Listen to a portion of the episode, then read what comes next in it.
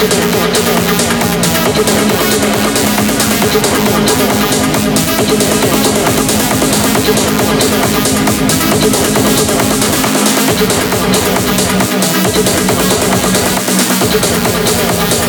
do that, do that, do that, do that.